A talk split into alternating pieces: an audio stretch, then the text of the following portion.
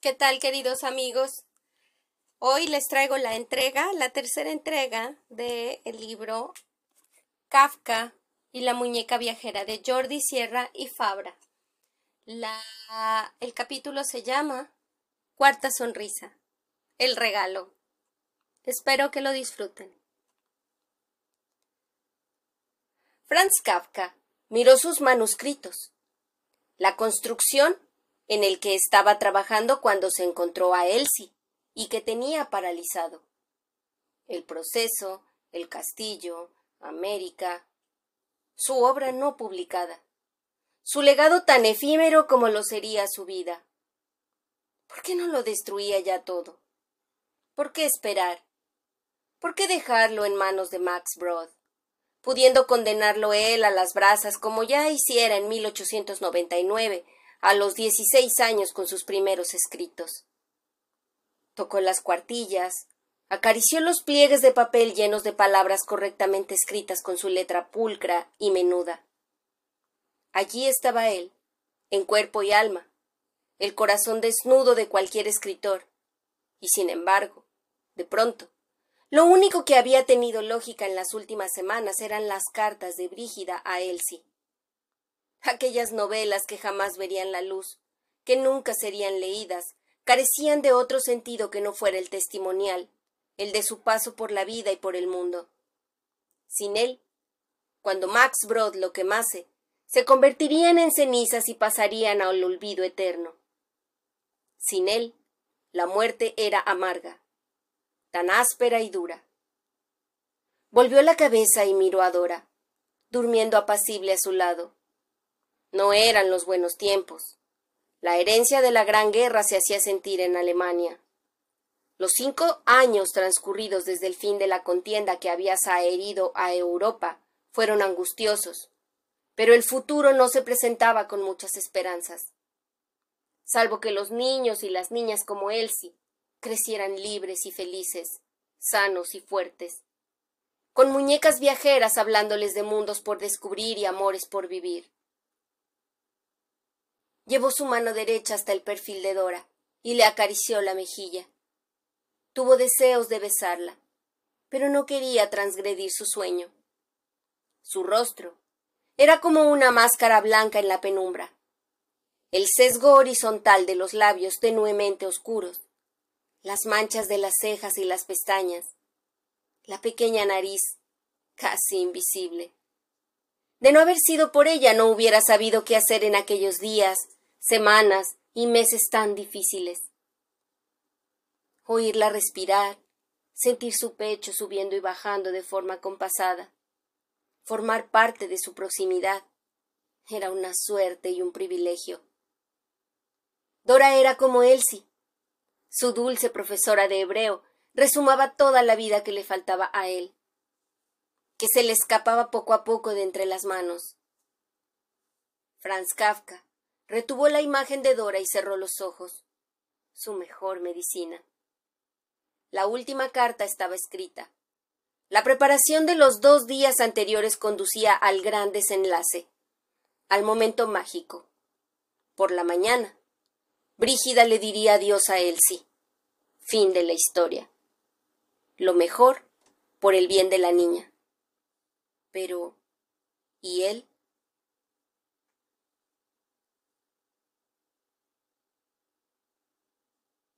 Esta es muy larga, dijo Elsie. Tres páginas. En efecto, parece que Brígida tiene mucho que contar. Bueno. A mí me cae bien Gustav. A mí también, concedió el cartero. Le entregó los tres folios se había acostumbrado a que fuese el lector de las intimidades de su muñeca, el cómplice perfecto. Como solía hacer casi desde el comienzo, se agarró de su brazo y apoyó la cabeza en él. Franz Kafka percibió su limpio aroma, aquella fragancia de primavera perpetua. Se sabía la carta de memoria, después de haberla escrito y reescrito una docena de veces. Junto con la primera, había sido la más difícil. Intentó que su voz no le traicionara. ¿Estás bien? quiso saber. Sí, claro, dijo la niña. Querida Elsie, leyó, ha llegado el gran momento, el gran día, y espero que comprendas lo importante que es para mí lo que voy a hacer. Lo que más deseo es compartir contigo toda la felicidad que me embarga. Lo que menos quiero es hacerte daño. Pero sé que en estas tres últimas semanas hemos estado más unidas y compenetradas de lo que jamás habríamos estado antes. Es así, ¿verdad? Esperó a que su amiguita respondiera la pregunta. Ella asintió con la cabeza. Por tanto, si mi felicidad es tu felicidad y viceversa, quiero que cantes y rías conmigo cuando sepas que me he casado. Hizo una pausa, pero Elsie no se movió. Gustav y yo ya somos marido y mujer. La ceremonia fue preciosa, en plena sabana, con todos los miembros de la tribu de los Masai como testigos, y un sinfín de elefantes, jirafas, ñus, gacelas, cebras y otros animales que estaban tan cerca que daba la impresión de que formaban parte del cortejo. Después de ti, Gustav es la persona que más extraordinaria que he conocido. Sé que después de pasar media vida contigo, la otra media se la debo a él. Y también tú. Un día entregarás tu corazón a un joven con el que desearás compartir el futuro. Muy pronto, Gustav y yo queremos tener hijos, e hijas tan preciosas como lo eres tú. Sé que te hará feliz saber que a mi primera hija la llamaré Elsie en tu honor. No habría conseguido eso sin tu amor. No sería libre y feliz si no me hubieses hecho libre y feliz. Te llevo en mi corazón y te llevaré siempre. Hizo una pausa después de aquella larga parrafada. Oyó el suspiro de la niña. Todavía no sabía si se echaría a llorar o no, si mostraría tristeza o no. Los días previos la había estado preparando, pero aún así, Franz Kafka tuvo un último estremecimiento. ¿Qué te parece? quiso saber. Estoy muy contenta. Cerró los ojos. El ramalazo de pánico cesó. ¿De verdad? Ahora sí es enteramente feliz. ¿No te importa que... No, aseguró con una dulce energía. Esta es la carta más bonita de todas, ¿no crees? Es muy especial, ¿sí? Usted debe saber mucho de eso. Aquí es la carta más preciosa que jamás haya leído. Puedes estar segura, manifestó con rotundidad. Brígida estaba sola y ya no lo está. Sé que Gustav la hará muy dichosa. La forma en que habla de él, de lo que siente, de lo que quiere compartir a su lado. Hablaba como una personita mayor, centrada, con tanta elegancia como si en lugar de estar en el parque con él, estuviera tomando el té con unas amigas en uno de los céntricos cafés de la Potsdamer Platz. Su madre, Berta, que había hecho sin duda un buen trabajo. Ojalá terminaran pronto aquellos días de inflación y zozobra social, política y económica. Ojalá no hubiera más guerras en aquella Europa torturada. Ojalá el futuro fuera de Elsie y de todas las Elsis que crecían llenas de esperanzas. ¿Qué le pasa? preguntó la niña. Nada, perdona. ¿Por qué se está rascando los ojos? Se me ha metido una brisna y me pican. ¿Le duele? Un poco, porque de frotarme uno se me ha irritado el otro. Sí, los tiene rojos y húmedos. Ya. ¿Va a continuar leyéndome la carta? Por supuesto. Entonces siga. Se acomodó de nuevo a su lado y le apretó el brazo con todas sus fuerzas, parpadeando para recuperar la visión. Franz Kafka buscó el punto en el que se había quedado.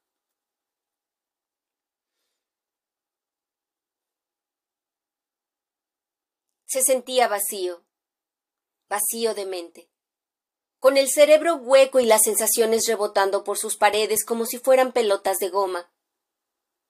Vacío de alma, como si se tratara de una vid seca y retorcida a la que ya no queda ni un grano de uva, ni una sola gota de vino. Vacío de estómago, inapetente, con el cuerpo tan liviano que ni siquiera lo sentía más allá de aquella ingravidez. ¿Qué le faltaba? No a él, sino a la historia. ¿Por qué su voz interior le gritaba que se detuviera un segundo a reflexionar? ¿Por qué su instinto le agitaba la razón, advirtiéndole como solía hacer siempre con la alarma de su sexto sentido? ¿Por qué se comportaba igual que si le acabasen de arrancar el espíritu? Así que ¿Os habéis despedido? Sí. ¿Cómo estaba ella? Me ha abrazado, me ha dado uno de sus enormes besos en la mejilla, me ha dicho que nunca me olvidaría y me ha deseado suerte. ¿Ella a ti? Sí. Tenía que haberla conocido. Puedes ir al parque. Has dado vida a una insólita fantasía, querido. No. Lo único que he hecho ha sido recuperar a un ser humano. Lo más triste habría sido la Elsie despechada por la pérdida de su muñeca. Quería contarle a Dora que había llorado, pero no podía. Se sentía tan estúpido, tan ridículo, y al mismo tiempo tan bien a pesar de aquel vacío que le alertaba de que faltaba la última pieza por encajar en la historia. Tendrás que bajar al parque a otras horas, apuntó su compañera. Además de su cartero, soy su amigo. Ya no, y lo sabes, será distinto. ¿Por qué? Si te ve, si habla contigo, ella recordará a Brígida. Lo que necesita es... no diré que olvidarla, pero sí dejarla ahí, en su memoria, tan quieta como pueda mientras la vida continúa. Eres toda una intérprete de personalidades infantiles. Bastante, admitió Dora. Dar clases requiere mucha perspicacia, casi tanto como la que necesita un escritor. Todo esto te ha parecido divertido, ¿verdad? Fascinante, aseguró convencida. Nunca te había visto trabajar tan enloquecidamente y tan a gusto. Franz Kafka se hundió un poco más en la butaca. Dora se inclinó sobre él y le besó en la frente. Después salió de la sala dejándolo solo un momento, con sus pensamientos, los vacíos. Vamos, piensa, musitó para sí. El cierre de la historia, el broche. Pero, ¿qué podía haber más allá de la boda de Brígida? Las palabras de Elsie revoloteaban como mariposas de hierro por su mente. Brígida estaba sola, y ya no lo está. Es feliz, estoy contenta. Me cae bien Gustav. ¿Por qué él no encontró un cartero de muñecas cuando era niño? ¿Por qué tuvo que enfrentarse siempre a su padre? ¿Por qué no había muñecas viajeras en la vida real? Es en la infancia el tiempo de creer en las muñecas, y es en la infancia cuando existen los finales felices. Pero mucho más necesarios son en la madurez los carteros capaces de recibir cartas que solo un loco puede ser capaz de escribir. Un loco finales felices. ¿Volverás al manuscrito que tienes encallado? oyó la voz de Dora flotando en algún lugar de la casa. Los poetas levantan castillos en el aire, los locos los habitan, y alguien en la vida real cobra el alquiler. A veces recordaba frases que no sabía de dónde salían. Franz, ¿me has oído? Sí, Dora. ¿Sí me has oído o sí vas a volver a tu libro? Las dos cosas. Un loco. Finales felices. ¿Cuál era el final feliz de una historia con una muñeca viajera y una niña que había recuperado la paz gracias a tres semanas de cartas maravillosas. ¿Cuál es el final feliz de una historia con una muñeca viajera y una niña que ha recuperado la paz gracias a tres semanas de cartas mágicas? Exteriorizó sus propios pensamientos en voz alta. Dora volvió a aparecer por la puerta de la sala. Creo que ya lo sabes, se cruzó de brazos al ver que él estaba empezando a sonreír de oreja a oreja.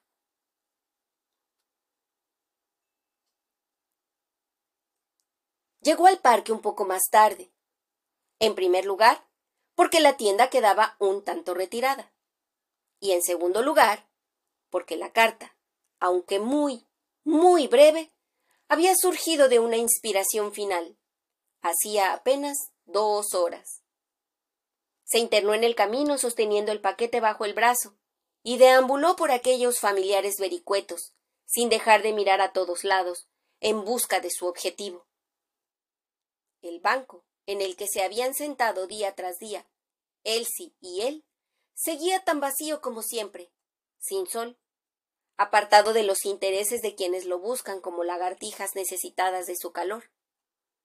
Era un buen banco, el mejor, Franz Kafka recordó el paseo que dio tres semanas antes, aquella mañana, en la que el llanto de Elsie había roto su equilibrio, catapultándolo a la historia más increíble de su vida. Rememoró de nuevo las sensaciones, los ecos de sus pensamientos, el balsámico efecto de su paz. Parejas prematuras, parejas ancladas en el tiempo, parejas que aún no sabían que eran parejas, ancianos y ancianas con sus manos llenas de historias y sus arrugas llenas de pasado, buscando los triángulos de sol, soldados engalanados de prestancia, criadas de impoluto uniforme, institutrices con niños y niñas pulcramente vestidos, matrimonios con sus hijos recién nacidos, matrimonios con sus hijos, con sus sueños recién gastados, solteros y solteras de miradas esquivas, solteros y solteras de miradas procaces, guardias, jardineros, vendedores. Un regalo. Y él, absorbiéndolo como una espoja, viajando con sus ojos, arrebatando energías con el alma y persiguiendo sonrisas entre los árboles. Uno más, entre tantos, solitario, lleno de pasos perdidos bajo el manto de la mañana, con su mente volando libre de espaldas al tiempo, que allí se mecía con la languidez de la calma, y se columpiaba alegre en el corazón de los paseantes. Todo igual que tres semanas antes. Igual, pero muy distinto. Elsie estaba en la zona en la que jugaban los niños, con dos amigas recuperadas tras el paréntesis de las cartas. No notó su presencia hasta que una de sus compañeras lo miró, sorprendida por verlo tan quieto. Entonces sí volvió la cabeza. Los ojos de la niña se iluminaron. Señor cartero. Corrió hacia él abandonando el juego. Franz Kafka se agachó para recoger su abrazo y detener el ímpetu de su carrera. Lo hizo con una mano, porque la otra seguía sosteniendo aquel bulto de regulares proporciones envuelto en un brillante papel de colores. Hola, Elsie. Hola. ¿Ha venido a traerle una carta a alguien? Sí. ¿A ti? ¿A mí? Una carta y este paquete. Se lo mostró. ¿Qué hay en él? El rostro de la pequeña reflejó su pasmo. No lo sé. Ha llegado esta mañana. ¿De quién es? De Brígida. La luz regresó a su mirada y la sonrisa se hizo mayor en sus labios. Tomó el paquete, grande para sus manos, y se sentó allí mismo sobre la hierba. Franz Kafka también se arrodilló. Creía que ya no me escribiría más. Vaciló Elsie. Pues ya ves. ¿Qué hago? Ábrelo. Rasgó el papel que lo envolvía. Su compañero se encargó de recoger los restos del nervioso destrozo. Poco a poco fue apareciendo una caja de cartón debajo de aquel vistoso papel de colores e impreso en la caja. Señor cartero. balbució Esli. Era la muñeca más bonita que había encontrado en la tienda, de porcelana, cabello rubio, ojos vivos, labios de ensueño, y un vestidito exquisitamente rojo. Vaya. fingió sorpresa. Es preciosa. Elsie apenas podía hablar. Sí que lo es. La escena se congeló un instante. La niña, mirando aquella hermosa muñeca, y Franz Kafka, contemplándola a ella. El tiempo se detuvo para arroparlos. Luego, él le entregó la carta. La última carta de Brígida. Ahora sí, yo te la sostengo. Hizo ademán de coger la muñeca. No. La apretó contra sí. Abra usted el sobre. Lo hizo. Rasgó la solapa con cuidado y extrajo la hoja de papel en la que había apenas unas líneas escritas. Dejó que un cierto halo de misterio acompañara aquellos segundos finales. El final feliz, digno de un loco. El sí, te quiero mucho, leyó. Gracias por darme la vida y la libertad para vivirla. Sé feliz y firma Brígida. ¿Me la ha regalado? Eso parece. La cara de Elsie era un poema, una canción. Toda la fascinación de la infancia flotaba en sus rasgos, y toda la inocencia de sus años, quizá los mejores, estallaba en aquella sinfonía de color y enorme alegría. Se abrazó a su nueva muñeca, fuertemente y le dio un primer beso de amor que aseguraba también su exclusiva propiedad. Hay algo más, dijo él. Pues. Una posdata. Dice, se llama Dora. ¿Dora? En unos segundos terminaría todo en unos segundos. Elsie se iría para siempre, con Dora en su vida. En unos segundos, él se quedaría solo. En unos segundos. A veces, el tiempo era generoso.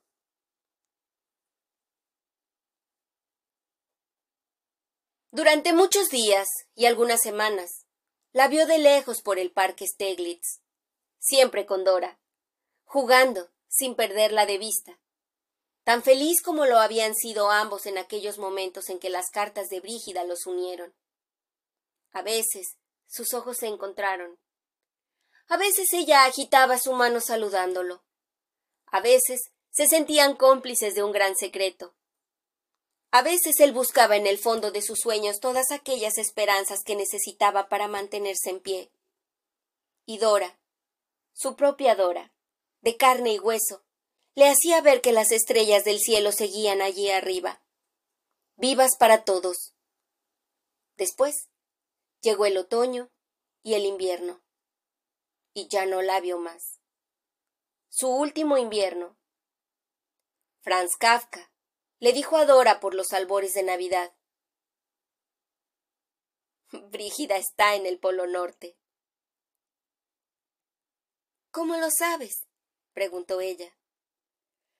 Porque me ha escrito una carta deseándome un feliz 1924, respondió él. Dice que este año la nieve será de color verde y las nubes muy rojas.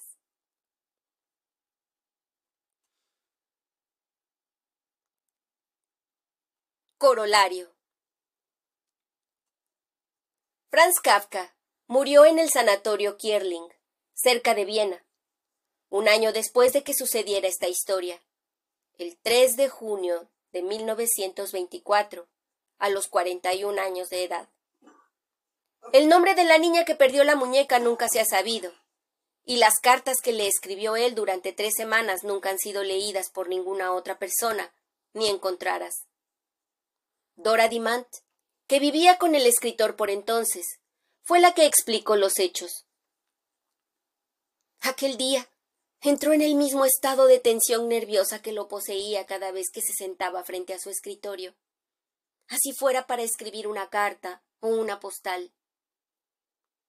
Kafka escribió la primera carta con absoluta seriedad y entrega, y después también todas las demás tan volcado en ellas como lo habría estado por una de sus novelas o relatos. No se sabe por qué le contó a la llorosa niña tan increíble ocurrencia, y tampoco por qué mantuvo tan singular historia durante tres semanas. Pero según dice César Aira, Kafka fue el más grande descubridor de signos en la vida moderna. Y Richard Stach afirma, para un escritor no se trata solo de saber observar, sino que es preciso descubrir los signos ocultos en lo que se observa. La elogiada precisión quirúrgica de la mirada de Kafka se hacía escritura en la transmutación de lo visible en signo. Durante años, Klaus Wabenbach, un estudioso de Kafka, buscó a la niña por los alrededores del parque, casa por casa, interrogó a vecinos, puso anuncios en los periódicos y todo ello sin éxito. Nunca perdió la esperanza. Y continuó yendo al parque muchos años más. Hasta el presente. Siempre soñando con el milagro de dar con ella y preguntarle si conservaba aquellas cartas que constituían uno de los documentos más importantes de uno de los más importantes creadores del siglo XX. Una obra de Kafka, exclusiva para una sola persona, una niña y posiblemente la más bella y lúcida de sus incursiones literarias. En aquellas tres semanas epistolares, la muñeca le enviaba su amor a la niña, día a día. Le contaba que sus viajes y aventuras en el extranjero la retenían lejos. Al final, su noviazgo, compromiso y matrimonio pusieron el broche de oro a tan notable peripecia. Para entonces, la niña ya se había reconciliado con la pérdida de su muñeca. No se sabe tampoco si Kafka y ella siguieron encontrándose en el parque hasta el prematuro final del escritor, meses después, cuando le sobrevino el fatal desenlace. Su amigo Max Brod no cumplió con su última voluntad, destruir todos sus textos inéditos. Gracias a él, se publicaron en los años siguientes El proceso, en 1925, El Castillo en 1926 y América en 1931, convirtiendo al escritor en uno de los más grandes referentes del siglo XX. Por mi parte, me he permitido la transgresión, inventar esas cartas, terminar la historia, darle un final imaginario. Pudo ser este u otro cualquiera, y no creo que importe demasiado. Lo sucedido es tan bello en sí mismo que el resto carece de importancia. Lo único evidente es que aquellas cartas debieron ser de mucho, mucho mejores y más lúcidas que las recreadas por mí. Y este es el fin de la historia. Si les gustó, por favor compártanlo en todas sus redes sociales. Déjenle saber a sus amigos que aquí tenemos un espacio muy hermoso para volar a otros mundos sin movernos de aquí. Adiós.